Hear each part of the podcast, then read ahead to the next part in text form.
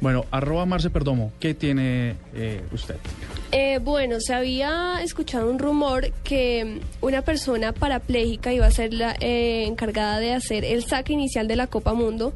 Esto ya se confirmó y va a ser gracias a un exoesqueleto desarrollado por la Universidad Técnica de Múnich que busca eliminar las sillas de ruedas en el menor tiempo posible, pues para darle una mejor calidad de vida a las personas. Entonces lo que va a pasar en el partido inaugural es que va a llegar una persona con este exoesqueleto, una persona parapléjica, y va a ser la encargada de hacer el saque inicial en ese partido el 12 de junio en el Arena Corinthians.